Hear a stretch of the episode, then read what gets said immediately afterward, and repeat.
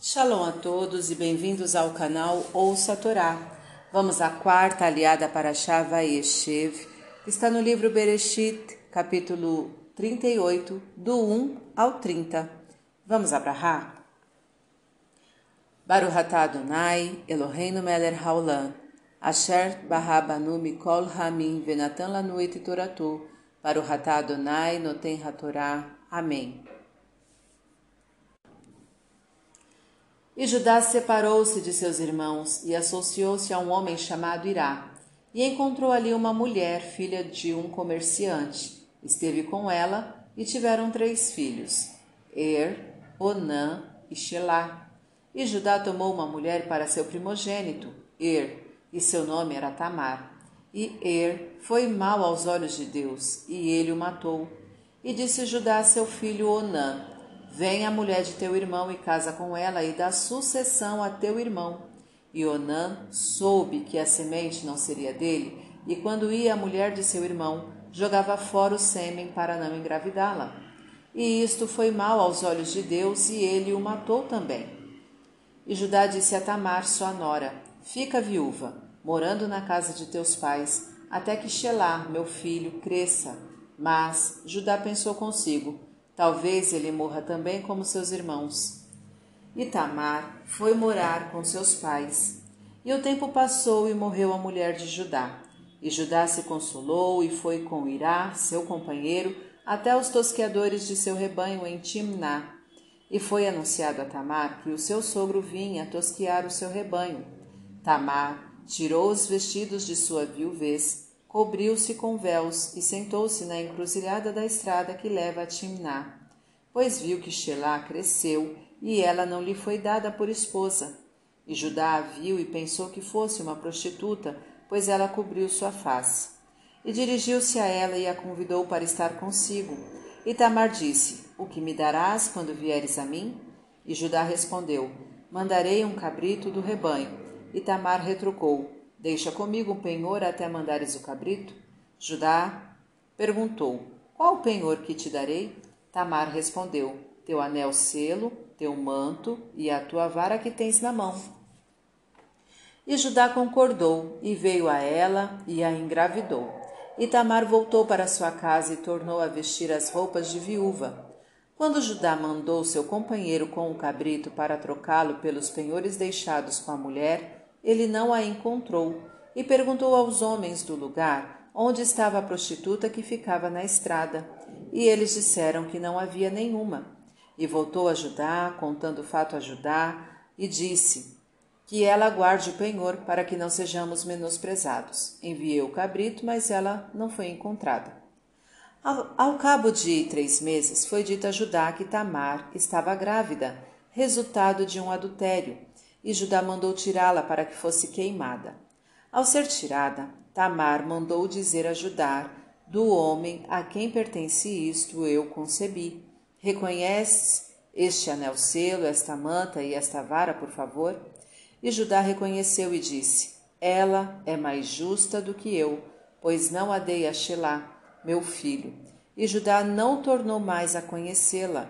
E quando foi a hora de dar à luz, eis que eram gêmeos. E na hora do parto, saiu uma mão e a parteira amarrou nela um fio encarnado, dizendo: Este saiu primeiro. Mas a mão voltou a entrar e saiu o outro filho primeiro. A parteira disse: Por que fizeste força? E o chamou Pérez. Depois saiu com o fio, o filho com o fio encarnado no braço e foi chamado de Zerar. Amém. Baruch atah Adonai, Eloheinu melech haolam, asher natan lanu torato torat emet, v'chayeu lanatah betocheinu, Baruch atah Adonai noten hatorá. Amém. Vamos aos comentários desta aliá? Er fez algo tão mal que não havia jeito de se arrepender. Deus então o matou. Quando a maldade é tal que não há condições de se arrepender, o castigo divino vem imediatamente. O cunhado da viúva que não tem filhos tem preferência de casar-se com ela para que possa dar continuidade à sucessão dentro da família. Deduz-se daí que é importante haver uma união com semelhanças a nível genético para que os filhos possam ter as características mais próximas possíveis daquele que seria o pai original. Evitar a procriação, quem não tem filhos, é uma falha grave perante Deus, pois ele nos ordenou crescer e multiplicar. O homem não pode deixar de querer ter descendência e não deve protelar a vinda de filhos. Judá pensou que todo aquele que se casava com Tamar acabava morrendo Daí não ter oferecido mais tarde o seu filho menor para se casar com ela, como era previsto. A verdade é que só morriam os que cometiam faltas graves perante Deus. Às vezes as pessoas são acometidas de superstições infundadas por não saberem as causas reais dos acontecimentos. A prostituição existe desde tempos imemoriais. Na época de Judá, as prostitutas eram reconhecidas por se vestirem com véus e se colocarem em lugares estratégicos. Eram, de certo modo, recatadas. Não é necessário fazer indecência em público para ser sensual. Judá foi ter relações com uma prostituta só após ter perdido sua esposa. Enquanto casado, deve-se ser fiel ao cônjuge. O anel selo simboliza a identidade. Tamar quis reter a identidade de Judá visto que ele havia esquecido a identidade dela como sua nora. O manto significa proteção. Tamar quis tirar a proteção de Judá, do mesmo modo que ele não lhe deu um marido que a protegeria. A vara ajuda a caminhar.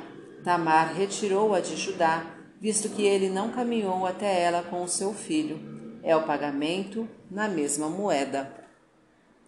Alguma paga a prostituta deveria ter, pois caso contrário configurar-se-ia uma exploração, o que provocaria menosprezo por parte do povo. Não se deve deixar de pagar a quem nos prestou algum serviço. Inicialmente, Judá mandou matar Tamar, porque ouviu dizer que ela cometeu adultério. Graças à esperteza de Tamar, ficou comprovado que ela fez a coisa certa e que não deveria sofrer o castigo, e que o errado era o próprio Judá. Não se deve julgar as pessoas pelas aparências, deve-se averiguar profundamente as causas das ações em questão. Em questão. A parteira achou que a saída da mão da criança garantiria que ela seria primogênita. A realidade mostrou o contrário. Não se deve deduzir fatos a partir de outros, quando estes são insuficientes para concluir.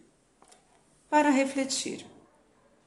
Não conclua fatos precipitadamente, mas sim investigue bem o ocorrido. Não se deixe levar pela superstição.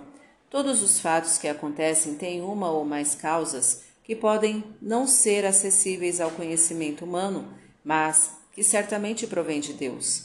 Se você é casado, mantenha-se fiel ao cônjuge, não apelando a prostitutas ou a outro tipo de parceria como um amante que substitua o relacionamento do casal. Não deixe de remunerar adequadamente a quem lhe prestou algum serviço.